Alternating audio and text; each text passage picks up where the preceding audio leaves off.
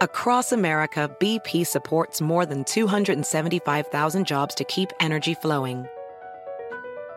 Jobs like building grid scale solar energy in Ohio and producing gas with fewer operational emissions in Texas. It's and, not or. See what doing both means for energy nationwide at bp.com slash investing in America. It's your time. Join global thought leader, executive producer, and New York Times bestselling author T.D. Jakes and today's leading culture shifters for an experience unlike any other. At the 2024 International Leadership Summit, spiritual and business leaders can gain the practical tools they need to maximize their timing for success. With world class discussions, breakout sessions, and networking opportunities, this is where your dreams turn into reality. Timing is everything, and your time is now. March 21st through 23rd in Dallas, Texas. Register today at thisisils.org. Esto es Podcast Sobrenatural con Carlos Rubio. Bienvenidos. Pitaya. ¿Qué tal amigos? Bienvenidos nuevamente a Podcast Sobrenatural con Carlos Rubio. Y hoy les tengo otro super programa. En, en los últimos días hemos estado hablando mucho al respecto de la actividad preternatural, al respecto de los distintos ataques de entidades malignas, cómo podemos protegernos y todo este tema que, que además hemos recibido muchos mensajes de ustedes, eh, que continuemos profundizando en este tema tan importante y, y sobre todo que es absolutamente real. Y por eso es que el día de hoy cuento con otro super invitado mi estimado amigo, el maestro Felipe de Jesús Rodríguez. Él es filósofo y teólogo, además de tener una maestría en administración de empresas y tiene ya prácticamente una década colaborando activamente en el Instituto Bíblico de Guadalajara, Jalisco, aquí en la República Mexicana. De hecho, así es como nos conocimos. Yo tomé por ahí un curso con mi estimado eh, Felipe de Jesús y vamos a estar hablando sobre la posesión diabólica y otros fenómenos, otro tipo de influencias demoníacas. Mi estimado Felipe, muchísimas gracias por estar con nosotros el día de hoy. Es un honor tenerte en Podcast Sobrenatural. Carlos, al contrario, pues muchísimas gracias por la invitación. Eh, para mí es verdaderamente un gusto estar aquí contigo y pues con todas las personas que el día de hoy nos van a estar escuchando. Muchísimas gracias. Pues eh, creo que, creo que tenemos que empezar por, por lo más obvio, eh, mi estimado Felipe. ¿Existe realmente el demonio? Es decir, estos seres que, que a veces hasta creemos, ¿no? Que, que son los cuentos que nos contaban de pequeño nuestros papás o, o, en el catecismo, como para asustarnos y portarnos bien, pero, pero que después se va diluyendo, ¿no? Con las películas, con las series, ves a los niños que salen en Halloween disfrazados con sus cuernos y, y, su trinche. Es, es decir, ¿existe realmente el demonio? Bien, pues es una pregunta, Carlos, que pues que toda la gente se la hace cuando sale de ver una película, el demonio pues está en boca de todos y yo siento que para poder responderte a esta pregunta, pues lo voy a hacer con un principio filosófico, ¿no? Que nos dice contrafacta non sunt argumenta. Se traduce como contra los hechos, pues no valen los argumentos, ¿verdad? Ciertamente, pues estamos hablando de algo espiritual, algo que va más allá de la materia, más allá de, de lo que podemos tocar. ¿no? Pero, fíjate, antes de, de darte explicaciones teológicas o filosóficas, ¿no? O sobrenaturales de estos fenómenos, a mí me gustaría hablar de los hechos, ¿no? De hechos okay. que eh, no sé si podemos decir eh, gozosamente, porque pues no creo, no es algo bonito, pero son algunos hechos que me han tocado vivir, eh, experiencias que hasta que no te las topas enfrente de tus narices, no dices, no te das cuenta que, pues que allí están, ¿no? Y no te das cuenta que, que es una realidad, el demonio, aunque no la vemos, allí está y está actuando eh, incluso, y es lo más triste, en muchas personas, que es lo que vamos a hablar más adelante, pero eh, hay eventualidades, hay hechos que no tienes palabras humanas para poderlos explicar. Te voy a contar uno que me tocó vivir hace como unos, eh, que serán unos 12, 13 años. eh, fui en ese entonces, pues, con mi novia, todavía no nos casábamos y fuimos una peregrinación a, a la Ciudad de México a la, ver la Virgen de Guadalupe. Okay. Y estamos todos en oración, en grupo, íbamos un grupo de gente que la verdad no conocía, yo no conocía a nadie más que a mi novia. Eh, y en ese momento nos acompañaba un muchachito como de 14, 15 años, pero era un niño que tenía como un retardo mental. De hecho, en el autobús iba jugando, saludándonos a todos, pues un niño enfermito que cuando lo ves dices, pues está enfermito, ¿no? Sí. Y resulta que llegamos eh, a una de las iglesias donde tuvimos misa, recibimos la, la comunión y nos metimos a hacer oración. ¿no? Es la, la iglesia donde fue la aparición de, de la Virgen al tío de Juan Diego. Ok. Y abajo del altar, no sé si te ha tocado estar allí, hay una como mini cuevita, ¿no? Abajo del altar bajas y es un espacio Sí. muy reducido. Y pues allí nos, nos pusimos a, a orar de una manera pues muy intensa, de verdad, el muchacho, el guía que nos llevaba, eh, que de hecho ahí nos pasó otro fenómeno sobrenatural muy, muy impactante, pero pues, igual en otra ocasión eh, te la puedo contar. Claro. El punto es de que cada uno de nosotros estamos orando por lo que más necesitábamos y por lo que fuimos a esa peregrinación. Y de repente en lo que estamos allá adentro, porque pues esto fue, cerraron el templo, Sí. ya la gente de misas estaba afuera, no había nadie dentro del, del templo, solo nosotros en, en esa cuevita.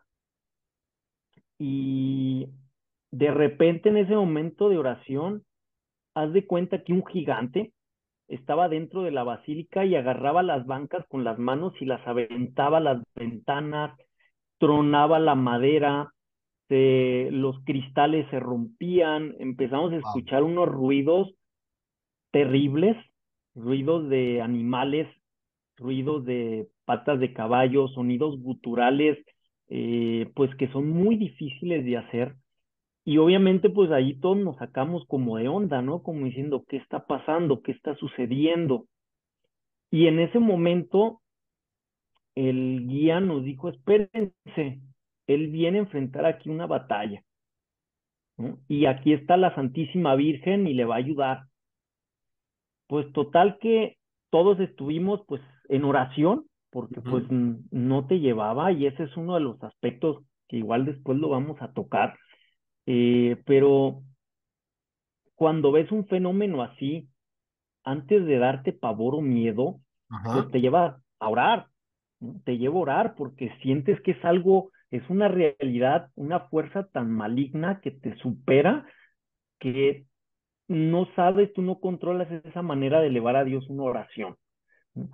Pues ya total, este muchacho, muchachillo entró después como si nada hubiese pasado y ya nos estuvieron contando la mamá que efectivamente su hijo estuvo, pues ya tenía muchos años que tenía esa posesión, que realmente estaba poseído Sí. y, y pues fue algo de verdad, una vivencia que dices, ¿qué pasó allí? Como de Salimos película de terror, que las, las vacas volando. terrible, pero salimos y todo estaba intacto. No había nada roto. Yo enseguida empecé a buscar cristales, empecé a buscar pues algo humano que Claro. te dijera qué sucedió y realmente no pasó nada. Animales pues dentro ahí de la Ciudad de México, imagínate pues que qué animales va a haber allí y eran unos sonidos que nunca en mi vida había escuchado. Entonces, fue uno de los hechos que me tocó vivir, que dices, bueno, ¿existe el demonio? Claro. Y a la pregunta que me hacías, pues de lo que me ha tocado vivir, y es, a veces le digo es a la gente, si me preguntan desde mi fe, pues yo te puedo decir, sí creo en el demonio, Si me preguntas a nivel filosófico como filósofo, te puedo decir, mm, a lo mejor no un demonio, pero sí te puedo decir, existen unos seres espirituales que están más allá del ser humano y pueden existir, sí pueden existir. Teológicamente, pues te respondo con la fe. Pero cuando vivo ese hecho, yo respondo, ¿existe el demonio? Sí, porque creo, porque tengo mi fe en Dios, pero lo creo porque me ha tocado vivirlo. Y eso pues es uno de los hechos que me han pasado más, más fuertes. Eh, hace poquito también acabo de tener una, una vivencia muy, muy, muy tremenda. Mm, eh, no sé por qué me siguen este tipo de casos, ¿verdad? No sé por qué de, de repente eh, como que esa gente sabe aquí, o Dios más que la gente, ¿no? Dios sabe por qué permite, porque en una cierta manera me ha tocado eh, no ayudar porque yo no soy exorcista, obviamente, yo no tengo ese, ese poder conferido por la iglesia, pero sí me ha tocado ayudar a encaminar a otras personas que tienen esta realidad. Y sabes qué, Carlos, es, es una realidad que, que de verdad está muy fuerte en nuestra sociedad. Sí, claro. No nos damos cuenta y a veces pensamos que, que las personas que están poseídas las vamos a ver como en las películas, ¿no? Con caras llenas de sangre y los ojos rabiosos, saliéndoseles y con garras en las manos, no. Sí. No, los vamos, no lo vamos a encontrar así, pero es una realidad. Claro. Que quien la quiera negar, pues es, es negar una realidad, pero a los que nos ha tocado, y yo sé que a mucha gente le ha tocado, claro. y tristemente a mucha gente, pues está sufriendo. Y te digo sufriendo porque eh, a veces las personas nos acercamos a estos temas como por morbo, ¿no? Ay, Sí. que nos hablen del demonio. Yo a veces a mí me dicen, ¿no? Oye, cuando estás con una persona poseída, ¿no te da miedo? ¿Qué sientes? Yo siempre le respondo que no es miedo. Yo siempre le digo, haz de cuenta que cuando vas en la calle o en la carretera y ves un accidente y ves una persona allí que está postrada sufriendo, que está sufriendo porque su cuerpo está deteriorado y ella quiere hacer algo pero no puede, es lo mismo y sientes como esa, esas ganas de, humanas de decir qué puedo hacer y sientes Claro. como esa, ese apoyo humano de decir esa persona que está poseída está sufriendo, está sufriendo de un, algo que ella no controla y necesita a quien le ayude. Claro. Eh, eh, esto, esto, fíjate, em, hace poco entrevisté, te, te comentaba fuera del aire, a- al padre Javier Luzón, el exorcista por 10 años en España y formador. Después de, de esos 10 años, su obispo le encomendó que formara a la siguiente generación de exorcistas, porque nos comentaba el padre Luzón que desafortunadamente eh, estamos en una crisis, la iglesia incluso está en crisis. Y hasta antes del Papa Francisco, incluso los papas no hablaban de estos temas, ¿no? Como que el Papa Francisco ha hablado mucho, ha hecho mucha catequesis sobre la presencia de, de, de los demonios y cómo debemos protegernos, etcétera. Em, y el padre Luzón justamente me decía algo muy parecido a lo que tú nos acabas de comentar. Em, decía él que es, en, un momento, cuando estaba en una conferencia contra, con otros exorcistas, u otros sacerdotes que iban a ser formados para exorcistas, no recuerdo bien, él decía que estaba perdiendo la fe. Y entonces todo el mundo se quedó así como, ¿cómo padre dice eso, no? Que está perdiendo la fe. Sí, porque la fe es la creencia en algo que no nos consta, que no estamos plenamente seguros. Y dice él, y yo estoy seguro que el demonio existe. Yo estoy seguro que las posesiones son reales y por lo tanto, si el demonio o los demonios existen, entonces Dios existe. Entonces sí hay vida después de la muerte y podemos irnos al cielo, podemos irnos al infierno. Entonces ya no es un asunto de fe, sino eh, es algo como, como esta frase en latín que ahorita si nos puede la puedes repetir, eh, es un hecho, yo, yo, estoy seguro de ello. Entonces ya no es que lo crea por, por fe o porque me lo dice la iglesia, sino porque yo he experimentado, yo lo he visto de primera mano, ¿no? Así es, es correcto. La frase es contrafacta non sunt argumenta. Contra los hechos no valen los argumentos, ¿no? Y, y fíjate que eso que decías es muy cierto ahora que, que comentabas eso que, que decía el sacerdote. Eh, a mí me gusta, fíjate, antes de, cuando hablo del demonio, eh, decir a las personas que hablar del demonio en sí nos va a llevar a hablar de Dios. Claro. ¿Por qué? Porque, porque va a salir el mal, pero siempre el mal es mínimo. O sea, sí es una fuerza terrible, grandiosa, porque es un ser espiritual que está más allá de nosotros, que es muy inteligente, porque pues su esencia es, ser, es, es espíritu inteligente, entonces pues nos sobrepasa por mucho, pero al fin de cuentas es como, no sé, voy a poner un ejemplo, un hombre y una hormiga, ¿no?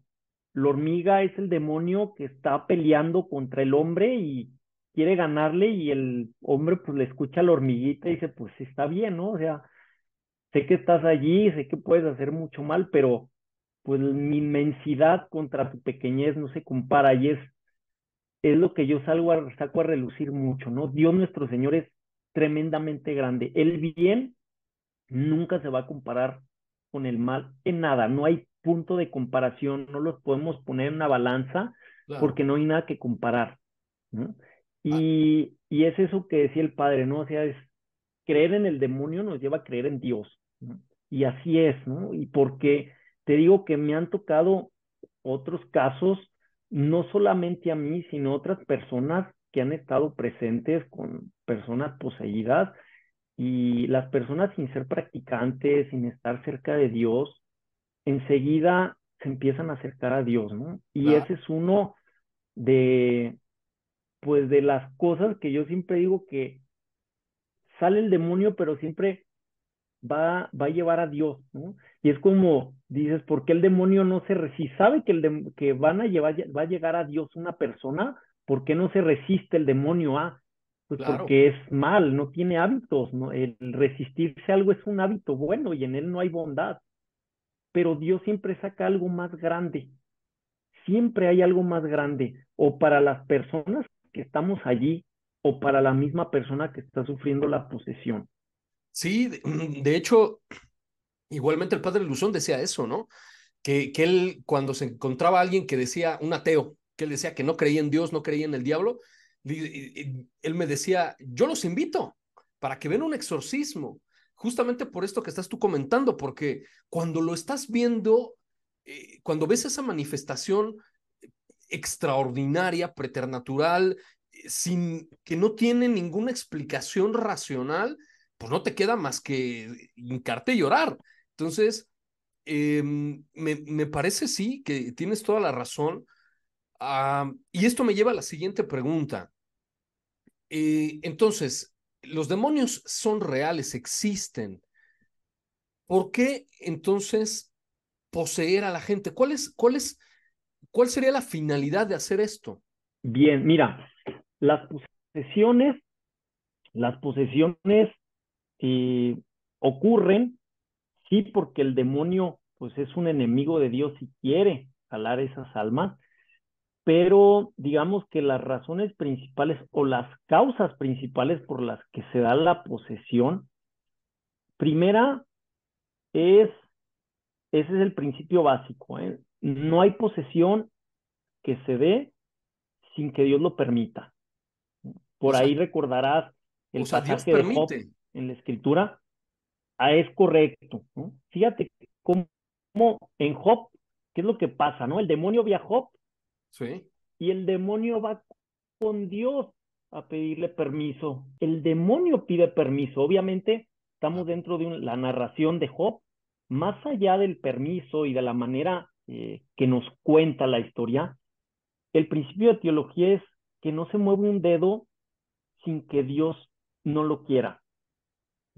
La posesión Dios la permite. Ese es el principio. Ahora bien, ¿por qué se da esa posesión? Primero, pues una persona la puede, ¿no? Puede abrir su alma al demonio y ahí sí te fijas un problema de que Dios lo permite o no, sino la persona es libre y la persona abre su alma al demonio porque es su casa y le dice, entra aquí haz conmigo lo que quieras.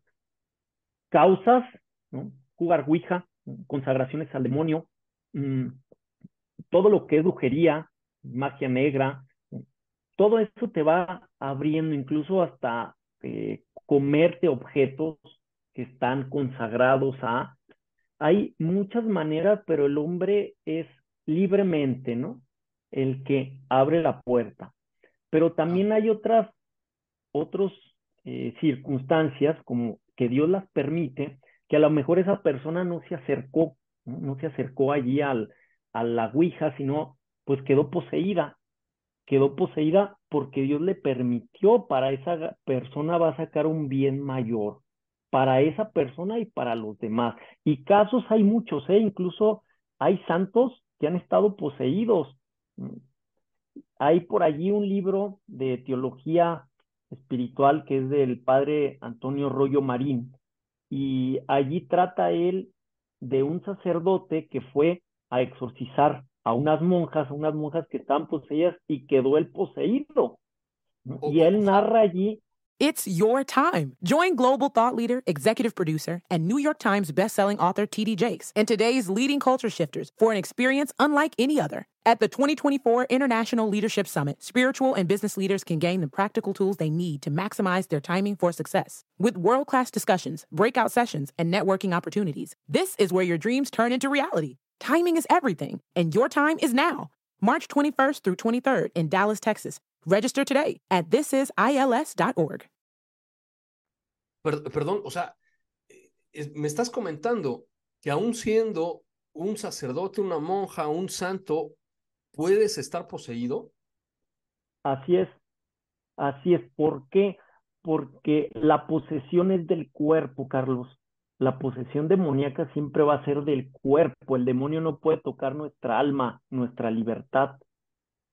Jamás lo puede tocar, ¿no? Y tan así es que la persona puede estar en vida de gracia, puede estar comulgando, pero su cuerpo está poseído. Es lo que hace el demonio, posee nuestro cuerpo, pero nuestra alma jamás la puede tocar.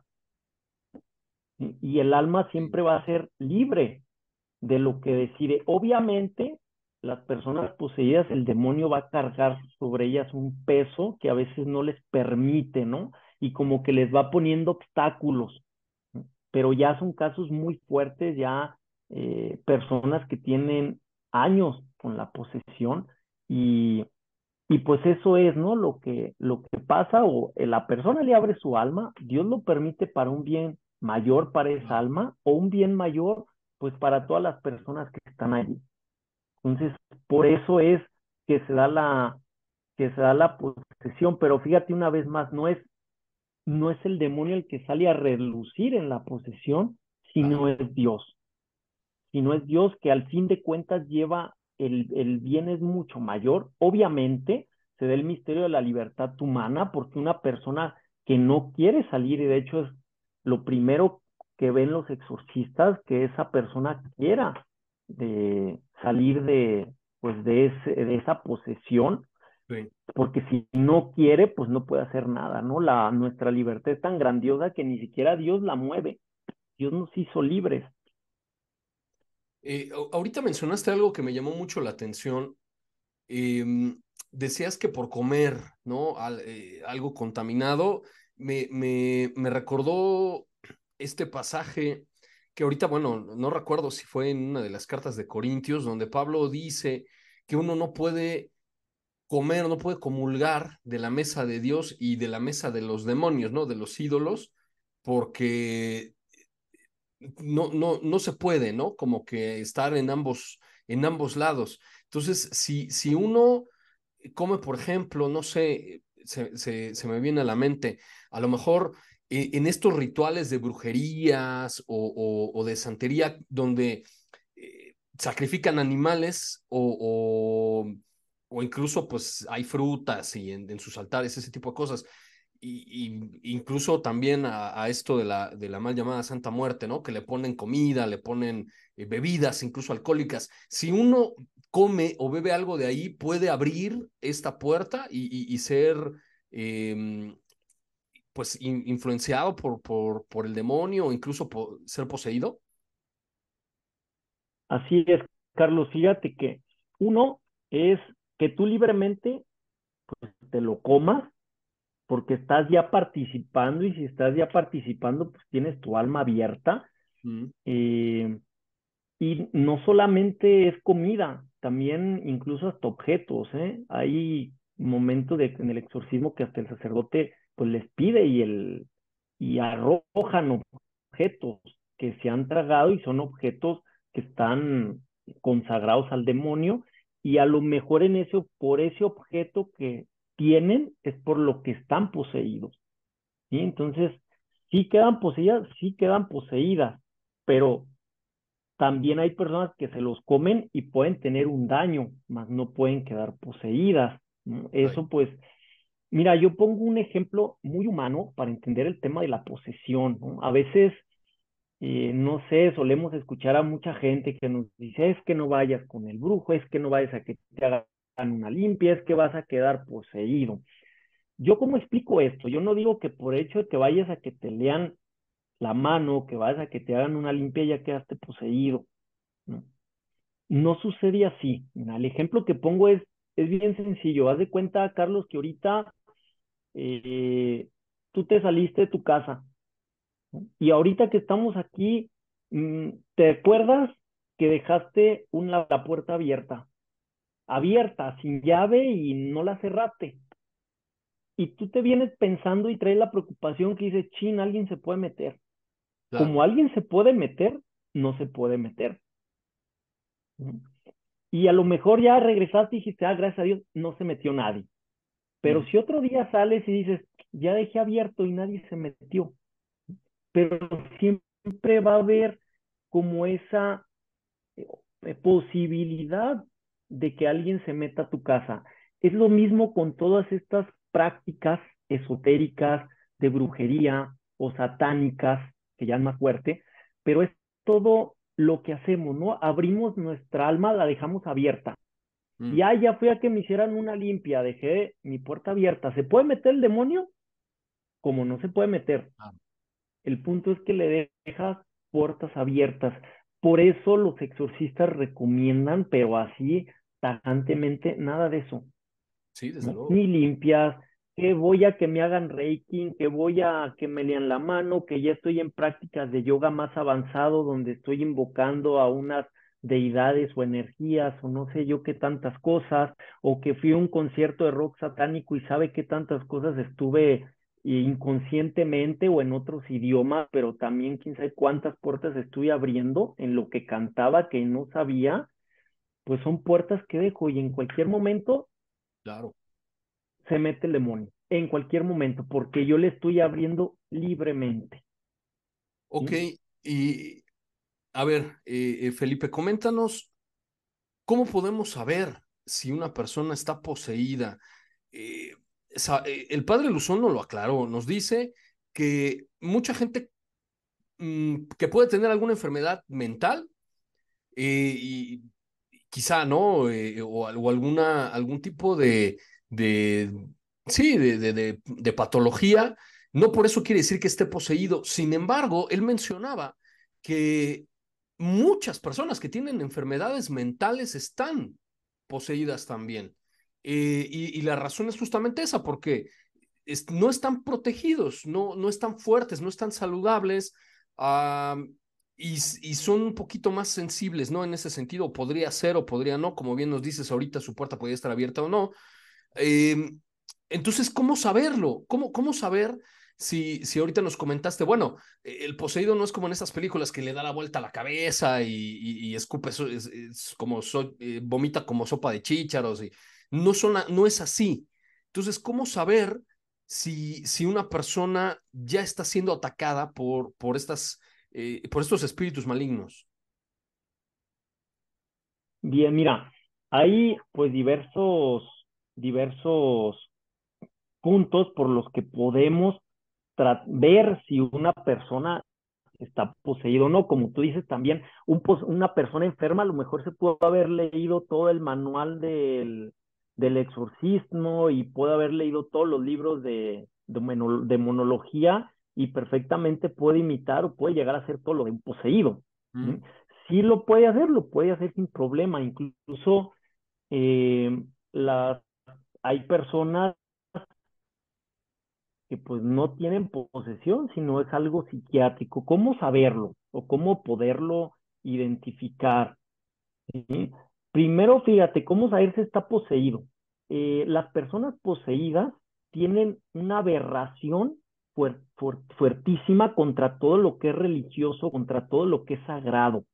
Sienten un fastidio y un fastidio a veces que llega hasta un extremo de ira ante lo religioso. ¿Eso qué es?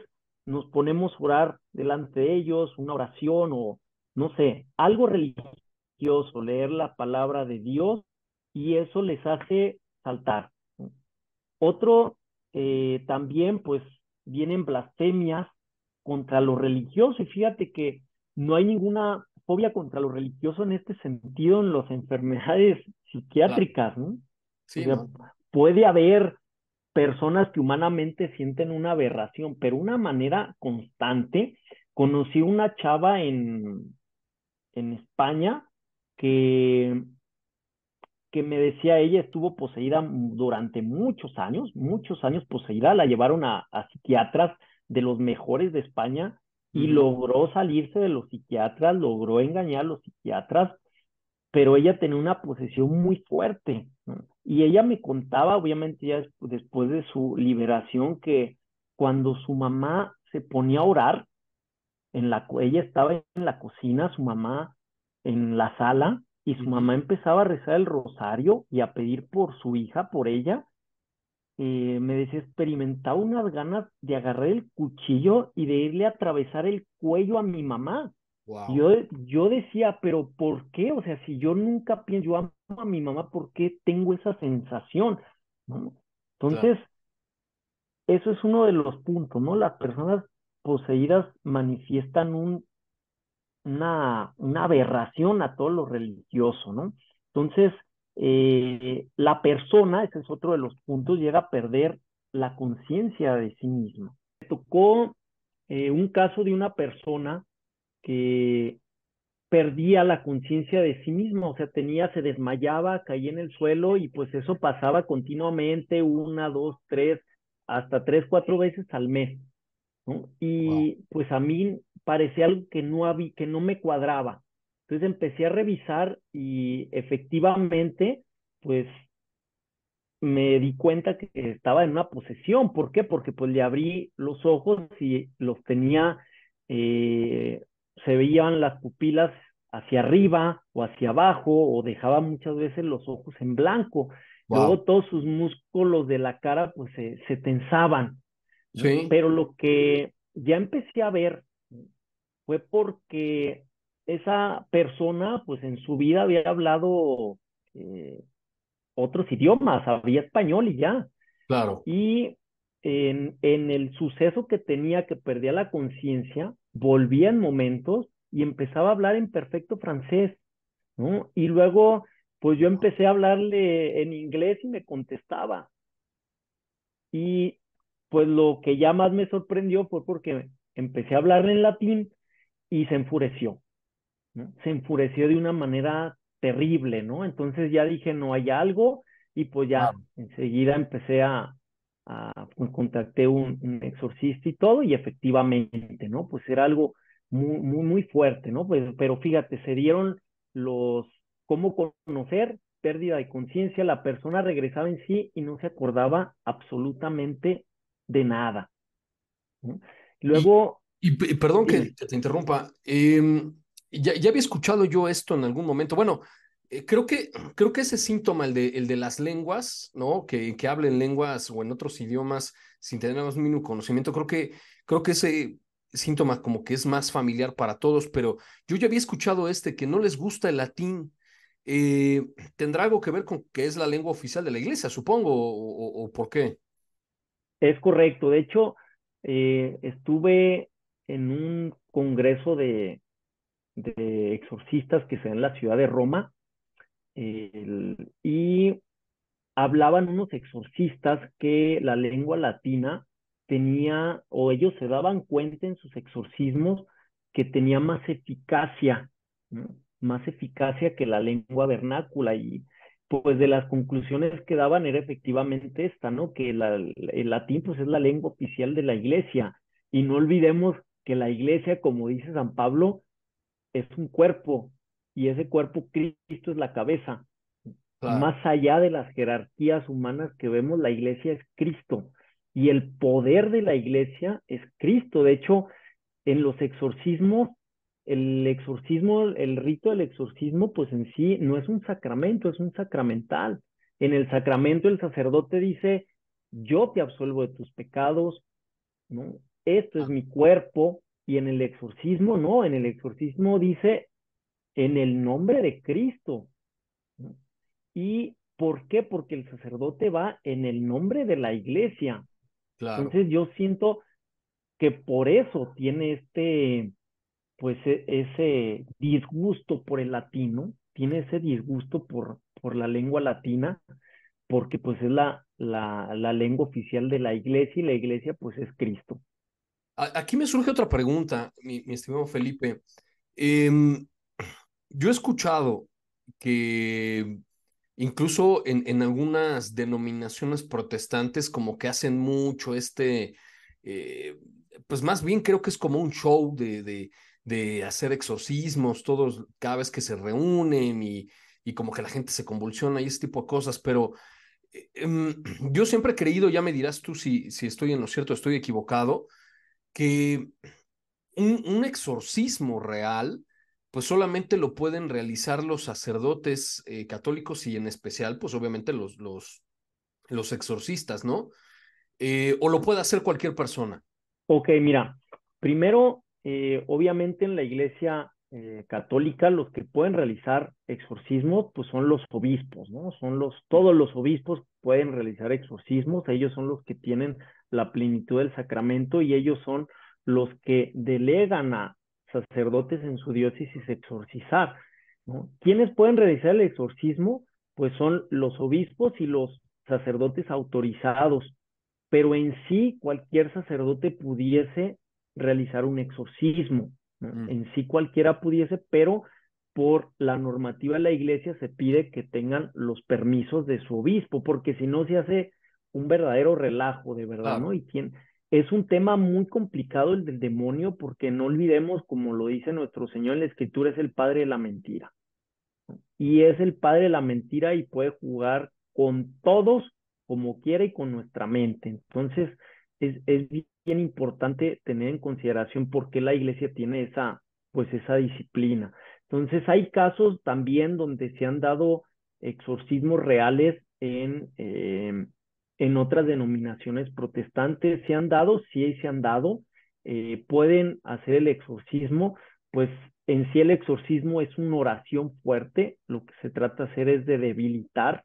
Obviamente, eh, la eficacia más grande la va a tener el sacerdote, la va a tener el sacerdote, ¿por qué? Porque actúa en el nombre de Jesucristo y también, eh, pues en los protestantes actúan en el nombre de Cristo. ¿Te acuerdas cuando dice el Evangelio que habían visto a otros que estaban, ¿no? ¿Y qué dice Jesucristo? Que déjenlos, porque no están contra mí, y si no están contra mí, están conmigo. Entonces, allí es algo que, que se puede realizar, se puede realizar, pero se tiene que tener mucho cuidado, Carlos, mucho cuidado porque no es, no es algo sencillo. Y de verdad eh, juega con nuestras mentes como, como él quiere, porque es un ser muy inteligente. Más, mira, una vez me tocó con otra persona poseída que digo, no tenía ni idea eh, esta persona de la Sagrada Escritura, nada, nada, nada, nada.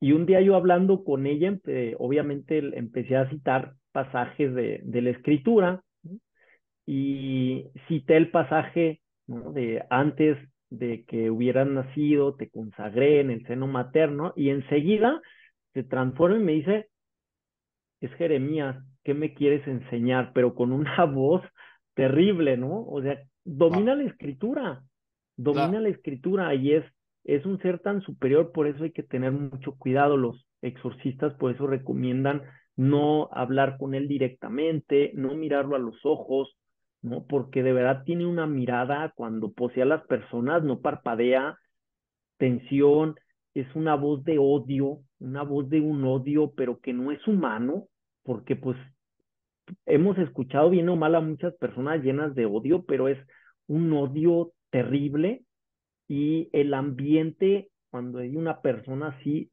se siente feo, ¿no?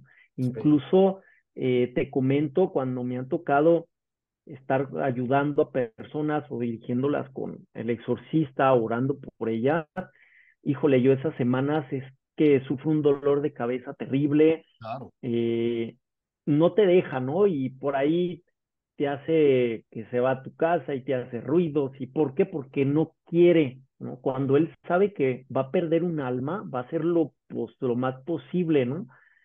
Y, y no es tanto el que la tenga poseída, sino el que vuelva la vida de gracia. Mm. El que vuelva la gracia de Dios. Eso es, eso es lo que no quiere el demonio. Eso es lo que no permite. cuando me hacías esa pregunta, ¿por qué posee? Pues porque al poseer a una persona, él va, él siente que tiene el dominio para alejarla de Dios, sobre todo para pecar. Y es lo que no quiere el que, la, que el alma de la persona vuelva en gracia. It's your time. Join global thought leader, executive producer, and New York Times bestselling author TD Jakes and today's leading culture shifters for an experience unlike any other. At the 2024 International Leadership Summit, spiritual and business leaders can gain the practical tools they need to maximize their timing for success. With world class discussions, breakout sessions, and networking opportunities, this is where your dreams turn into reality. Timing is everything, and your time is now. March 21st through 23rd in Dallas, Texas. Register today at thisisils.org. Y, y aquí hay un tema bien interesante porque eh, ciertamente esto que tú mencionas, ¿no?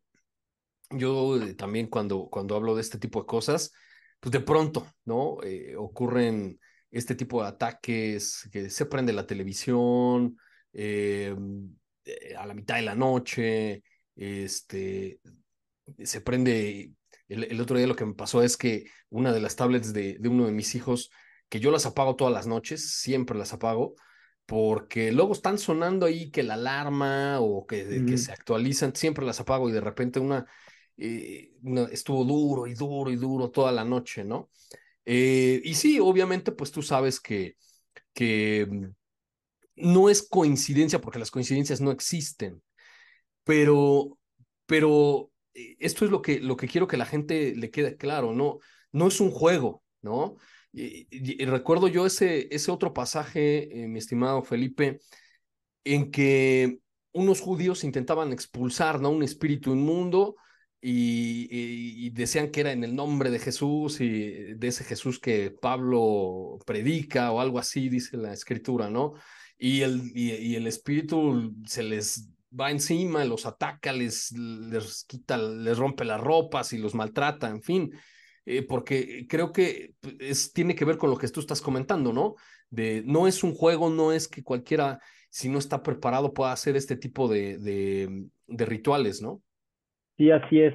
Fíjate que lo más importante, pues es, es dirigir a las personas con quien debes de dirigirlas, ¿no? O sea, es, eso es algo pues como humanos lo hacemos. Si yo no soy mecánico y mi coche se, se avería, pues lo llevo al mecánico. A lo mejor le pude poner un alambrito, pero si no lo llevo al mecánico.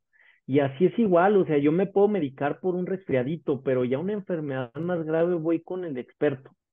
Y en estos casos de posesión, así es, o sea, no, no tenemos que jugárnosla, o sea, si, si sabemos o tenemos ¿no? la inquietud de que puede tener algo, que acercarnos con los expertos. En cada, en cada diócesis hay, hay sacerdotes autorizados, hay incluso hasta en internet pones y exorcista de mi ciudad y ahí te va a aparecer. Háblenles, hagan citas, sean constantes. ¿Por qué? Porque a veces, ah, no me contestó el padre, pues ya ni modo, no hay que ser constantes. ¿Por qué? Porque el demonio va a poner mil, mil obstáculos para no poder ayudar a esa alma, ¿no? A esa persona. Entonces, eh, como tú dices, hay que tomarlo con seriedad. Eh, ¿Quién? Sobre todo los exorcistas, eh, las personas que estén allí, pues son personas que tienen que orar mucho. A veces dicen, es que si estoy en pecado mortal, se me mete el diablo. No se te mete el diablo aunque estés en pecado mortal. Tu alma, el pecado y el demonio son dos cosas por separado. Mm. Son dos cosas por separado. Tú puedes estar en pecado mortal y puedes estar orando por un alma porque Dios siempre escucha la oración. Y la oración debilita al demonio. Obviamente, si estás en vida de gracia claro. y estás orando, pues tu oración, olvídate, pues tiene una fuerza mucho mayor. Entonces, estar preparados con oración, con mucha oración, porque es lo único que, que puede contra el demonio. El demonio, pues al fin de cuentas, es un ser mayor que nosotros, pero es un ser más de la creación, creado por Dios y al fin de cuentas, Dios lleva todo. Entonces, no puede contra él y pues es mucha oración, muchos vida sacramental, vida sacramental que es, es la confesión, Eucaristía, ¿no? Quienes estemos casados, vivir bien nuestro matrimonio, es, eso es lo que nos va a dar la, la fuerza más grande para ir contra todo eso y protegernos, ¿no? También hay oraciones de protección, esta de San Miguel Arcángel, la oración de la preciosa sangre de Cristo, el rosario, el rosario, eh, y pues eso nos va a ayudar y no es por superstición, ¿no? No es superstición, la superstición es por si acaso, no. Aquí es, como decíamos al inicio, es una realidad y contra esa realidad me voy a proteger. Estaba la realidad del COVID y me ponía una protección que era el cubrebocas, o sea, la viera o no la viera, porque yo no sabía ni por dónde me iba a llegar, me protegía. Y así es con el demonio, ¿no? O sea, tengo que protegerme tampoco con una obsesión de en cualquier momento se me va a meter, no, no hay que vivir de cara a Dios, hay que vivir entregando nuestra vida a Dios, intentando amar a Dios, pero pues esa al fin de cuentas va a ser nuestra mayor protección, ¿no?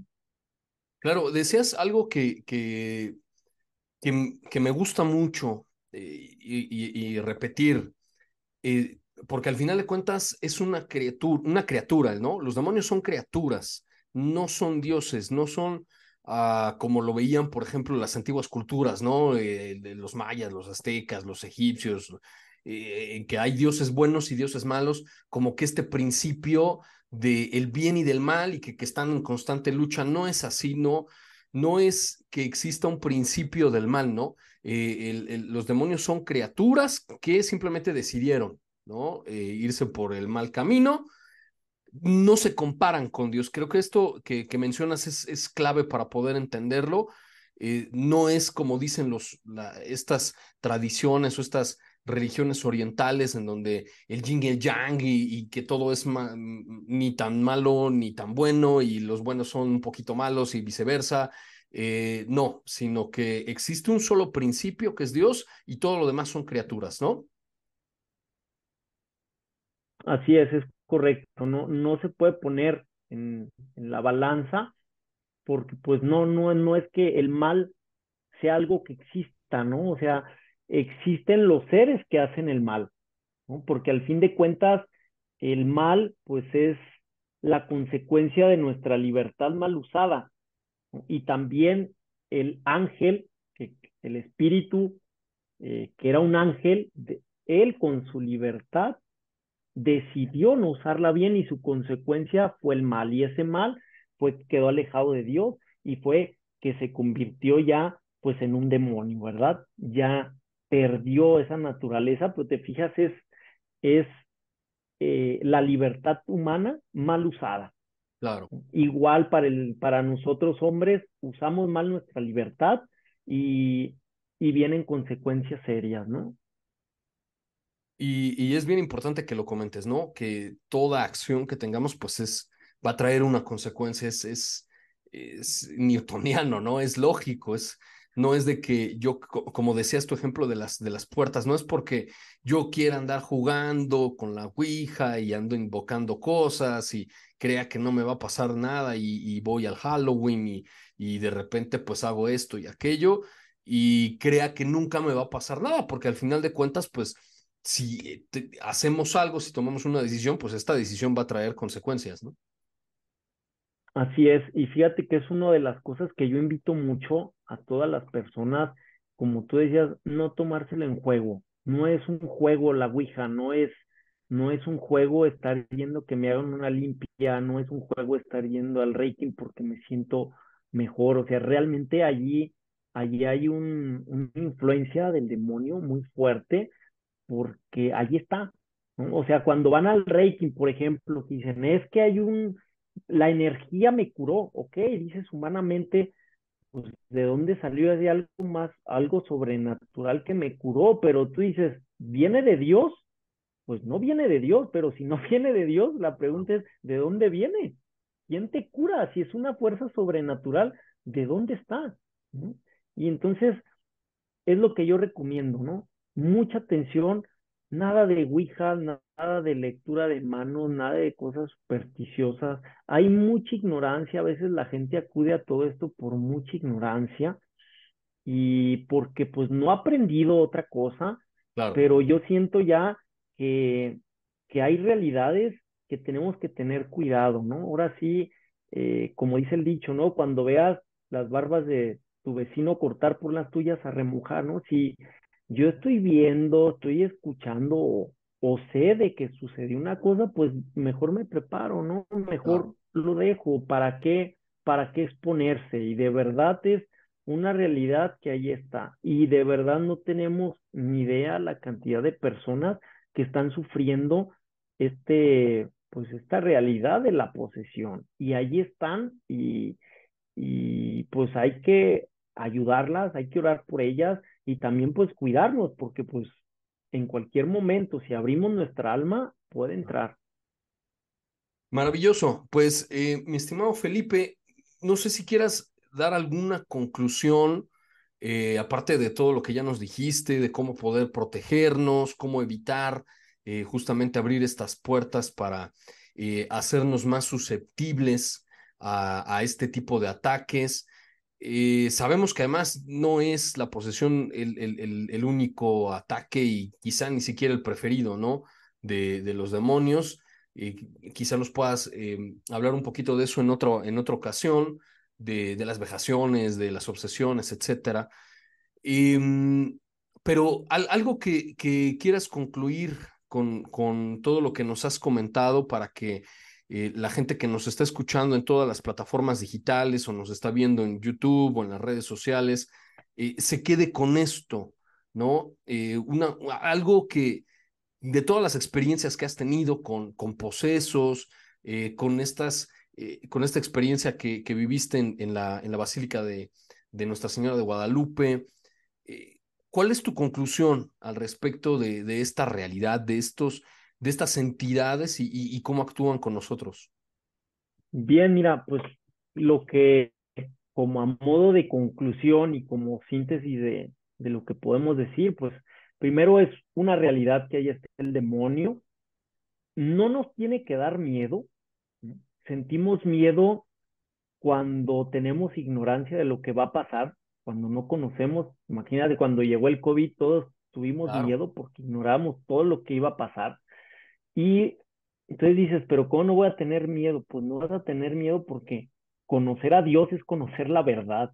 La verdad es todo lo contrario a la ignorancia y, y Cristo es la verdad.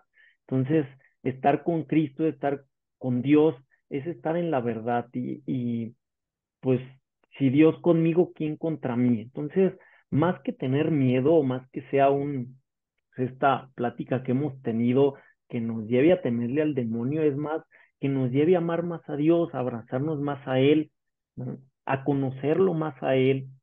¿Por qué? Porque al fin de cuentas Él es mayor, es más grande que el demonio. Estar con Él es lo que nos va a evitar, ¿no? nos va a evitar pues cualquier contratiempo. Eh, yo lo que les invito mucho a las personas es orar. La oración es muy fuerte, el rezo del rosario es muy fuerte también, eh, los sacramentos, la vida sacramental. Y, y, pues Dios nos va a proteger, Dios va a estar con nosotros y de verdad Él está allí siempre, ¿eh? Él está ahí siempre y ahorita pues te conté de sucesos sobrenaturales del demonio, ¿no? Pero también hay muchos otros sucesos sobrenaturales en los que se ve la mano de Dios, ¿no? Eso es, eso es mi... Eh, mm, genial, eh, sí, de hecho, este, en algún, en algún momento tenemos que, que tocar también eso, ¿no? los milagros, la, la, mano de Dios, la presencia, los, los fenómenos eh, sobrenaturales, ¿no? Que, que no tienen también ninguna explicación convencional, ni racional, ni científica, pero que, las, que los efectos, las consecuencias de estos, pues son verdaderamente maravillosos y ahí sí no hay otra forma más que aceptar que es eh, la intervención de, de Dios en, en, nuestro mundo. Mi estimado Felipe, yo sé que dentro de todos tus estudios, eh, que además no das cursos de, de, lenguas, cursos bíblicos, eh, me platicabas que está en puerta un curso tuyo de filosofía. ¿Qué podemos aprender ahí? ¿Cómo te podemos contactar? Este, y, y, cómo poder ingresar a este curso. Ahí está mi teléfono, lo voy a decir, estoy en Guadalajara, Jalisco, mi celular es el 3314 099844, allí me pueden contactar para lo que se ofrezca, eh, obviamente para este curso en concreto, pero también eh, parte de lo que es mi trabajo, lo que intento hacer es asesorar a las personas en cualquier faceta de su realidad humana, tanto personal, profesional, espiritual, pues estoy ahí a, disposición. En este curso en concreto, Carlos, voy a afrontar, afrontar un, pues es una introducción a la filosofía, pero la estoy planteando desde el punto de vista de la filosofía práctica, es decir, eh, cómo va a influir, o primero entender la filosofía para entender para qué me va a servir en mi vida. Y en concreto eh, voy a dirigir esta, este curso para formar un pensamiento crítico, formar un pensamiento crítico que me ayude a emitir juicios de valor, a tomar buenas decisiones, a poder eh, sopesar las realidades, poder afrontar los problemas que se me vienen en mi vida diaria y pues todo eso, ¿cómo lo voy a hacer? Pues con un buen pensamiento crítico. A veces pasamos desapercibido todo eso, eh, nos dedicamos a lo urgente, que son el 70% de nuestras realidades, pero lo importante, que es nuestra formación, y la formación pues de nuestra mente, de nuestra libertad, de nuestra conciencia, a veces no le damos importancia. Entonces, ahí va enfocado este curso y pues la mayoría de los cursos eh, con respecto a la filosofía que voy a estar dando, cómo influyen en mi vida práctica. Ok, ¿y qué días se van a impartir? ¿En qué horarios? Eh, este curso lo tengo para inicios del, del, mes de agosto, es el 3 y el 4, jueves 3 y viernes 4. Lo voy a dar en línea y el horario va a ser dos sesiones de una hora y media. El primer día de siete y media a 9 de la noche, el segundo día el mismo horario. Ese, es, ese es el curso. Eh, van a tener acceso a todas las grabaciones. Yo al final emito una constancia que tiene eh, valor curricular, tengo certificación de conocer y eso pues le da, le da también al, a las constancias pues una, una validez a, sus constancias curriculares, ¿no? Eso es eh, lo que voy a tener para este inicio de mes y pues cualquier cosa tienen mi celular en las redes sociales. Eh, acabo de empezar con redes sociales. Buenísimo. eso a petición de muchos de, pues, de mis alumnos que me estaban solicitando y preguntando, pues ya inicié con redes sociales. Eh, me encuentran en Instagram, Facebook como entero absoluto. Entero absoluto porque pues, todo va volcado a la formación humana y para mí el ser humano es un entero, es un todo, es algo que está completo, pero también absoluto porque tiene de algo, algo de absoluto y es lo que le permite estar abierto al absoluto y lo que le va a permitir cumplirse como ser humano. Ya está completo, es un entero, pero le falta cumplirse. Pero para que ese hombre llegue a realizarse como ser humano necesita eh, estar abierto a su realidad de ser humano y a la plenitud que es eh, el absoluto que es Dios. Entonces eso, eso es lo que va de fondo en, en digamos, la filosofía que traigo en, no, y, yo siempre he dicho, ¿no? Que, que creo que todos debemos eh, formarnos en filosofía. Em, también cuando daba clases yo le decía a mis alumnos, antes, ¿no? La universidad, pues uno, y por eso se llaman así, ¿no? Estudiaba el universo y física y teología y matemáticas y ciencias naturales y políticas y, y, y ahora no, ahora estudiamos una microparcelita de la realidad y somos enormemente ignorantes de todo lo demás, pero me parece que es muy, muy necesario, sobre todo para entender estos temas de los que estamos hablando. Así es, Carlos. Pues ahí voy a estar disponible para lo que se ofrezca, pues tienen mi celular y ahí están mis redes sociales, me pueden encontrar. Claro que sí, y obviamente pues vamos a poner todos estos datos de contacto en, en todas las plataformas en donde va a aparecer eh, podcast sobrenatural con Carlos Rubio, eh, en YouTube y bueno, pues en todos los espacios. Y recuerden que nos pueden escuchar en todas las plataformas digitales, en Apple Podcast, en Spotify, en Google Podcast, en Aja Radio y en todas las plataformas ahí vamos a estar. Vamos a colocar las redes sociales de el maestro Felipe de Jesús y, su, y su número de WhatsApp por si ustedes eh, necesitan de su, de su apoyo, de su asesoría o eh, tomar también sus cursos. Créanme, vale muchísimo la pena. Este, yo tuve el, el, el, honor, el agrado de tenerlo como profesor en, en un curso y la verdad es que eh, uno aprende muchísimo, muchísimo. Pues mi estimado Felipe, muchísimas gracias por estar con nosotros el día de hoy. Carlos, muchas gracias a ustedes por la invitación y pues les deseo a todos que tengan excelente día. Pues al contrario, y bueno, ya te comprometimos para que puedas volver a regresar a Podcast Sobrenatural. Yo soy Carlos Rubio y los veo en todas las plataformas digitales, en YouTube. Recuerden que también estamos en Facebook como Carlos Rubio Sobrenatural, arroba prof. Carlos Rubio en Twitter. Y nos escuchamos y nos vemos también en la siguiente emisión de este espacio, el podcast Sobrenatural.